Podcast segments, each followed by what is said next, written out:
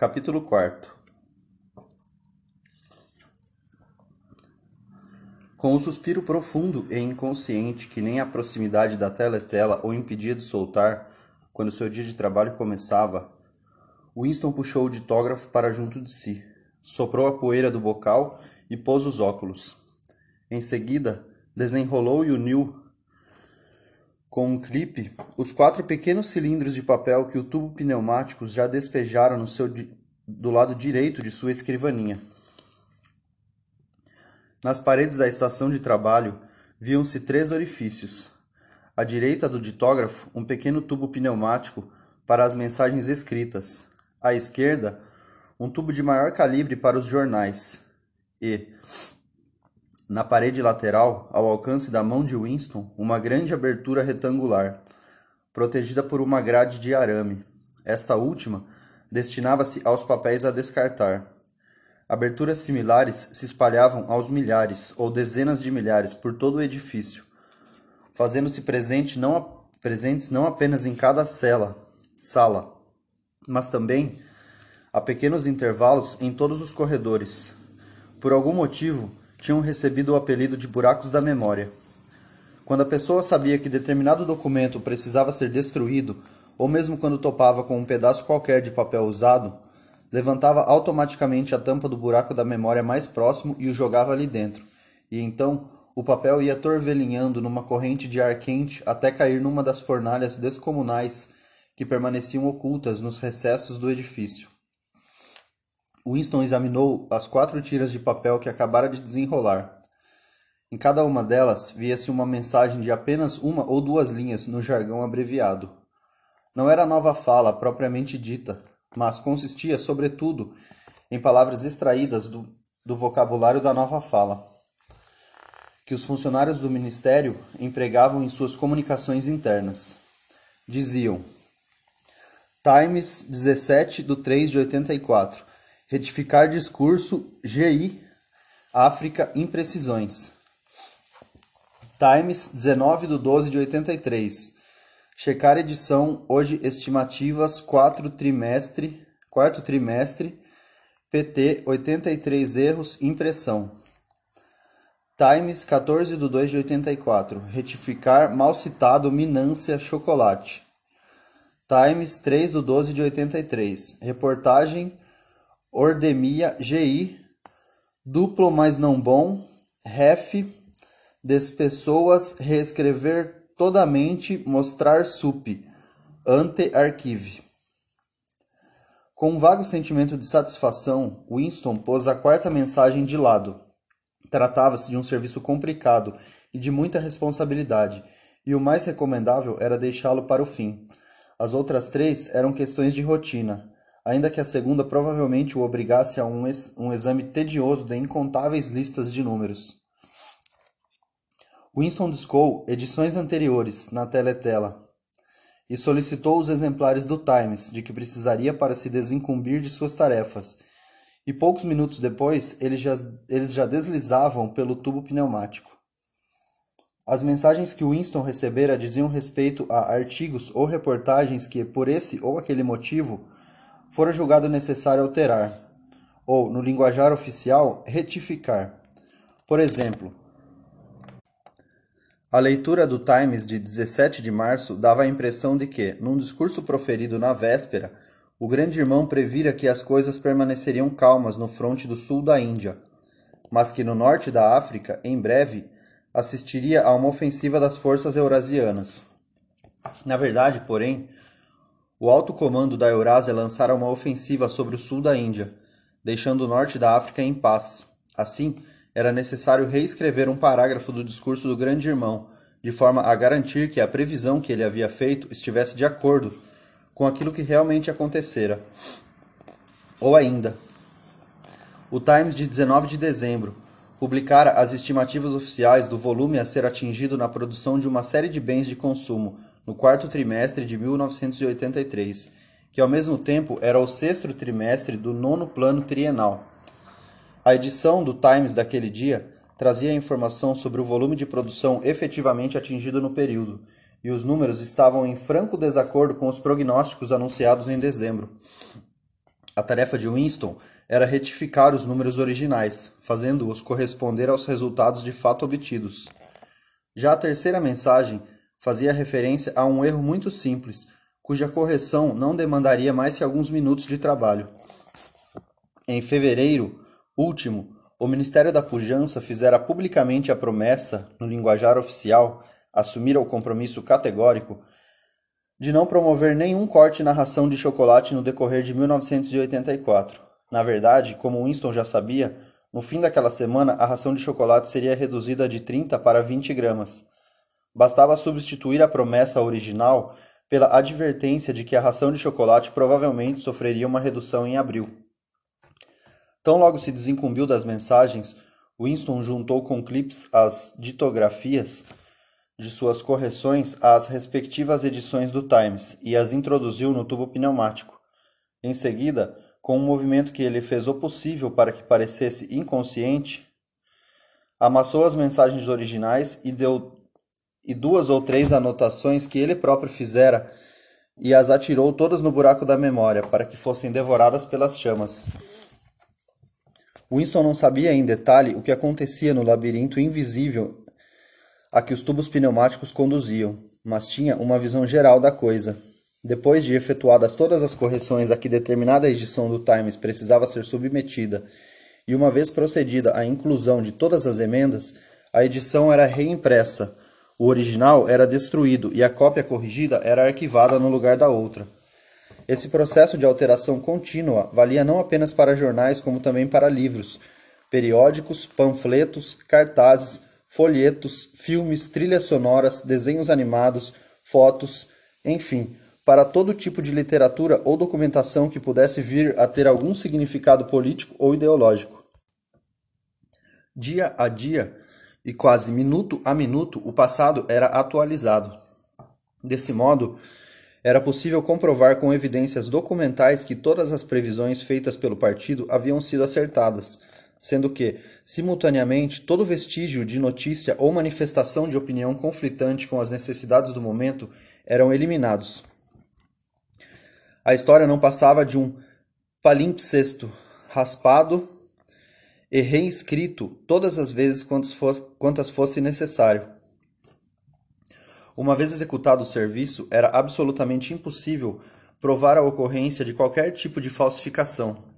A maior seção do departamento de documentação, muito mais ampla do que aquela em que Winston trabalhava, era composta de pessoas cuja única obrigação era localizar e recolher todos os exemplares de livros, jornais e outros documentos que tivessem sido substituídos e precisavam ser eliminados.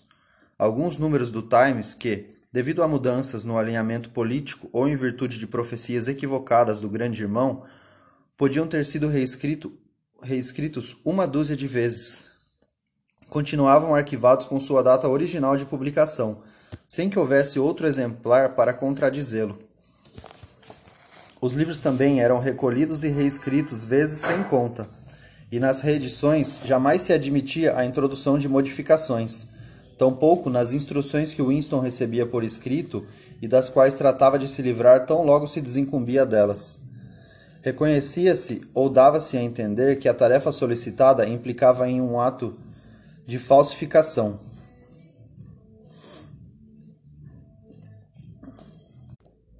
A referência era sempre a deslizes, equívocos, erros de impressão ou citações improcedentes os quais era necessário, em benefício da exatidão, corrigir. Se bem que, pensou ele, ao reajustar os números do Ministério da Pujança, aquilo nem falsificação era. Tratava-se apenas de substituir um absurdo por outro. Quase todo o material com que lidavam ali era desprovido da mais ínfima ligação com o mundo real. Faltava até o tipo de ligação contido numa mentira deslavada. As versões originais das estatísticas não eram menos fantasiosas que suas versões retificadas.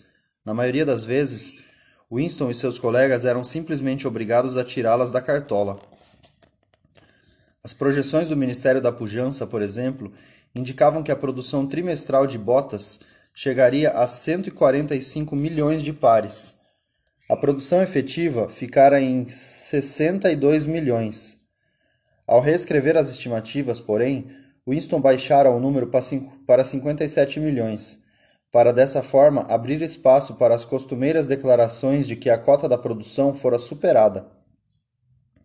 De todo modo, as 62 milhões de pares não se aproximavam mais da verdade do que os 57 milhões, ou os 145 milhões. Era bem possível que nenhum mísero par de botas tivesse sido produzido. Mais provável ainda era que ninguém soubesse quantos pares haviam sido produzidos, nem fizesse questão de saber. O que se sabia, sem sombra de dúvida, era que todos os trimestres uma quantidade astronômica de botas era produzida no papel, enquanto possivelmente metade da população da Oceania andava descalça pelas ruas. E assim acontecia com todos os tipos de fatos documentados, importantes ou não. Tudo ia empalidecendo num mundo de sombras em que, por fim, até mesmo o ano em que estavam se tornava incerto. Winston olhou para o outro lado da sala, na estação de trabalho correspondente à sua. Um homenzinho com ar escrupuloso e cavanhaque escuro chamado Tillotson trabalhava com perseverança tinha um jornal dobrado sobre os joelhos e os lábios bastante próximos ao bocal do ditógrafo. Dava a impressão de estar preocupado em manter sigilo sobre as coisas que dizia, mantendo-se somente entre ele e a teletela. Ergueu os olhos, e seus óculos projetaram um brilho hostil na direção de Winston. Winston mal conhecia Tillotson e não sabia, não fazia a menor ideia do tipo de trabalho que ele realizava. No departamento de documentação, as pessoas não ficavam tagarelando sobre suas atividades. Na sala comprida e desprovida de janelas, com suas duas fileiras de estações de trabalho, o farfalhar interminável da papelada e zum zum zum de vozes murmurando junto ao bocal dos ditógrafos. Havia bem umas dez pessoas que Winston não conhecia nem pelo nome, embora as visse diariamente correndo de lá para cá pelos corredores e gesticulando durante os dois minutos de ódio Sabia que na estação de trabalho vizinha à sua, a mocinha de cabelo ruivo se esfalfava dia após dia tentando simplesmente localizar e eliminar dos jornais e revistas o nome das pessoas que haviam sido vaporizadas e que, portanto, não podiam ter existido.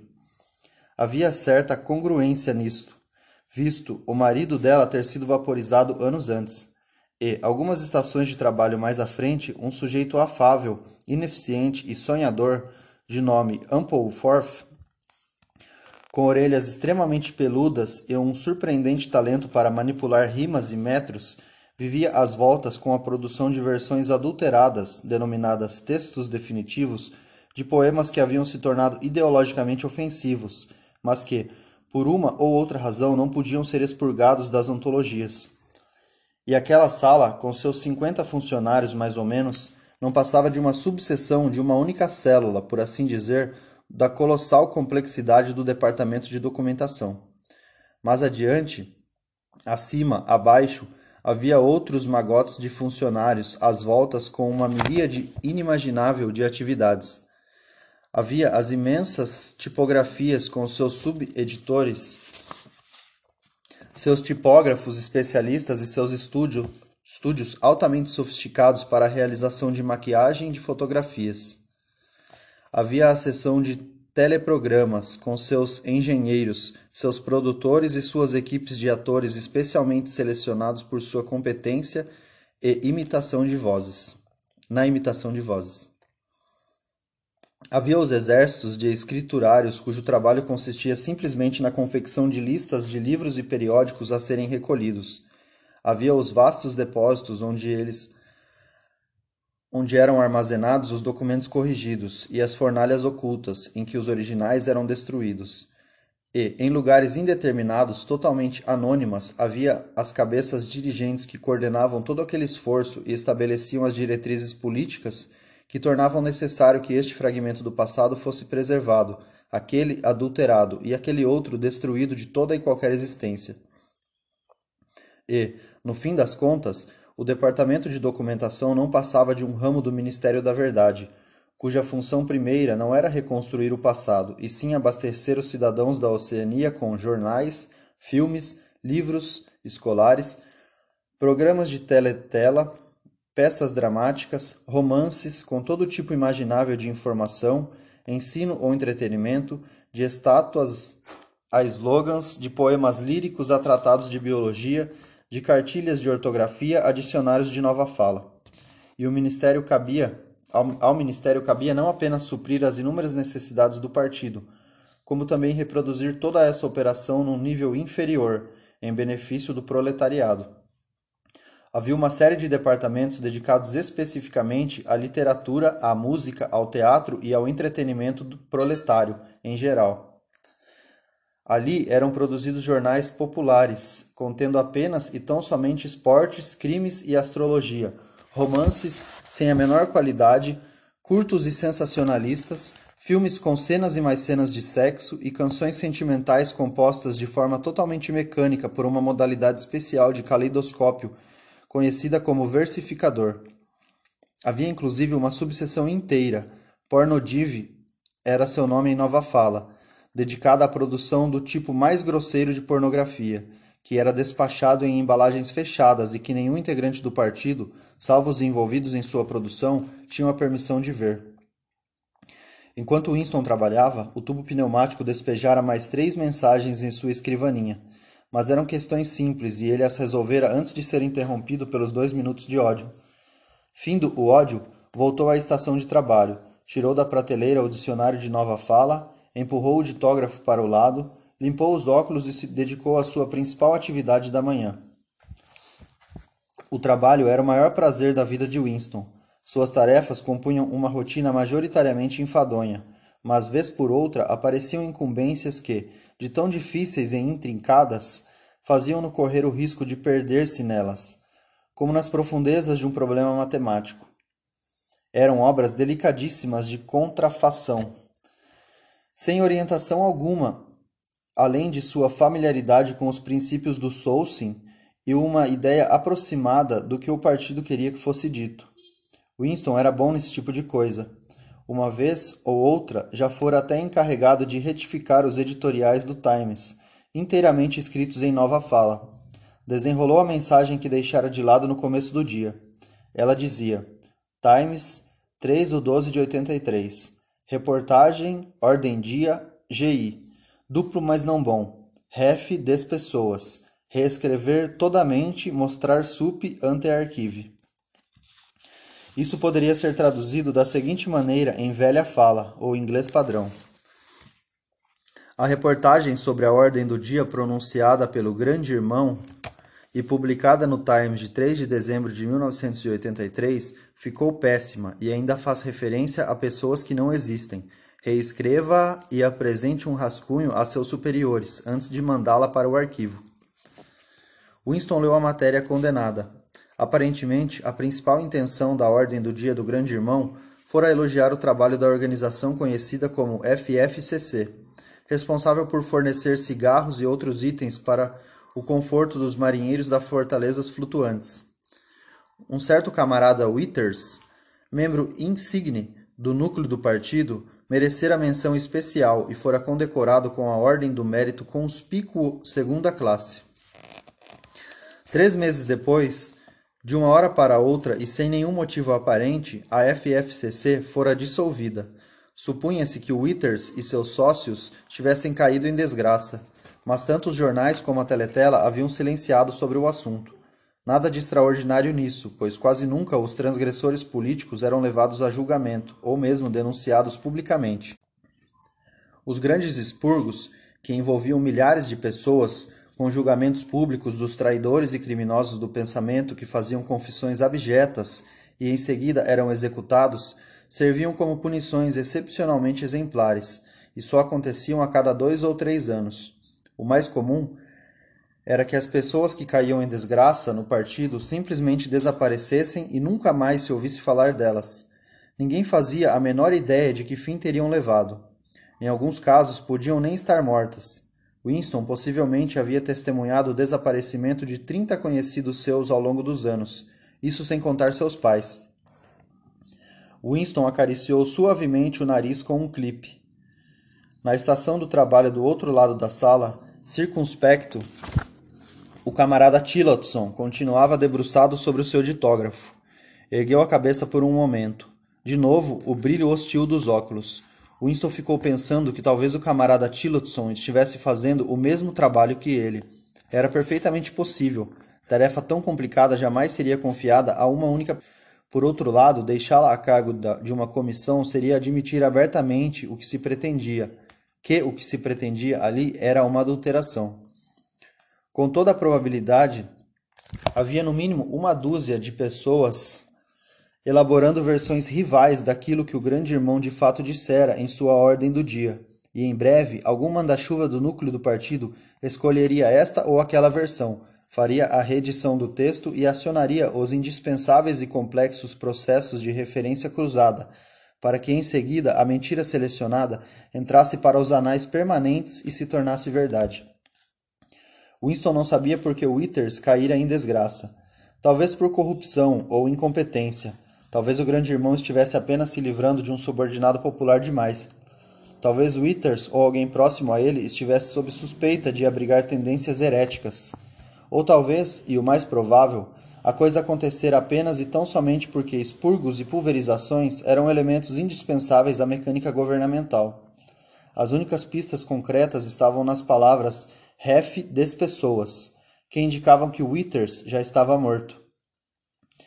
No que não que esse fosse o desfecho automático sempre que alguém era detido. Às vezes, o preso acabava sendo solto e era autorizado a viver um ou dois anos em liberdade antes de ser executado. Muito de vez em quando, uma pessoa que todos julgavam morta havia muito tempo fazia uma reaparição fantasmagórica num julgamento público, comprometendo centenas de outros com seu testemunho, para então tornar a desaparecer, dessa vez para sempre. Withers, contudo, já era uma despessoa. Não existia, nunca havia existido. Winston concluiu que não bastaria simplesmente inverter a tendência do discurso do grande irmão. Era melhor fazê-lo versar sobre algo que não tivesse nada a ver com o assunto original. Podia transformar o discurso na habitual cantilena contra traidores e criminosos do pensamento, mas isso era um pouco óbvio demais. Por outro lado, se inventasse uma história no fronte ou um triunfo de superprodução no âmbito do nono plano trienal, talvez estivesse criando uma complicação grande demais para os registros. De súbito, apareceu em sua cabeça a imagem sob medida, por assim dizer, de um certo camarada Ogilvy, recentemente morto em combate em circunstâncias heróicas. Havia ocasiões em que o grande irmão dedicava sua ordem do dia à celebração de algum membro humilde e insignificante do partido, cuja vida e morte eram então elevados à condição de exemplos dignos de ser seguidos. Era chegada a hora de ele festejar o camarada Ogilvy, na verdade, nunca existira nenhum camarada Ogilvy, mas um punhado de linhas impressas e duas ou três fotos forjadas fariam com que ganhasse vida. Winston refletiu por alguns instantes, depois puxou o ditógrafo para junto de si e começou a ditar no conhecido estilo do grande irmão, um estilo ao mesmo tempo militar e pedante, e graças a uma artimanha que consistia em formular perguntas e prontamente apresentar as respostas para elas, que ensinamentos tiramos desse fato, camaradas? O ensinamento, que aliás é também um dos princípios fundamentais do Soulsing, de que, etc, etc, etc, era muito fácil de imitar. Aos três anos de idade, o camarada Ogilvy rejeitara todos os seus brinquedos, exceto um tambor, uma submetralhadora e um helicóptero em miniatura. Aos seis, graças a uma autorização especial, um ano antes do que permitia o regulamento, ingressara nas fileiras dos espiões. Aos nove, se tornara comandante de tropa. Aos onze, denunciara um tio à polícia das ideias, depois de ter escutado, às escondidas, uma conversa que lhe parecera conter tendências criminosas. Aos dezessete, fora organizador distrital da Liga Juvenil Antissexo. Aos dezenove, projetara uma granada de mão adotada pelo Ministério da Paz e que, no primeiro teste, matara 30, 31 prisioneiros eurasianos de uma só vez. Aos 23, perdera a vida em combate, perseguido por jatos inimigos ao sobrevoar o Oceano Índico com despachos importantes. Amarrara a metralhadora ao corpo, usando-a como lastro, e saltara do helicóptero em alto mar, com despachos e tudo. Um fim disse o grande irmão, impossível de contemplar sem uma certa inveja. Em seguida, o grande irmão acrescentou algumas observações sobre a pureza e a determinação que haviam marcado a vida do camarada Ogilvy. Era abstêmio, não fumava e sua única distração era a hora que passava diariamente na academia de ginástica. Além disso, fizera voto de celibato, pois acreditava que o casamento e as preocupações com a família eram incompatíveis com uma vida de absoluta dedicação ao dever.